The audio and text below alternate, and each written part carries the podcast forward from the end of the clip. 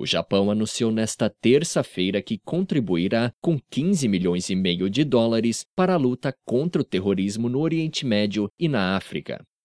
O apoio acontece em resposta à comoção causada no país pela decapitação de dois japoneses pelo grupo Estado Islâmico.